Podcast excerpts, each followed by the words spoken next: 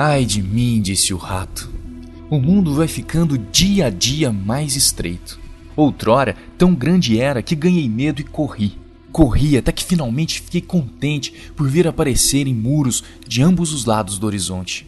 Mas estes altos muros correm tão rapidamente, um ao encontro do outro, que eis-me já no fim do percurso, vendo a ratoeira em que irei cair.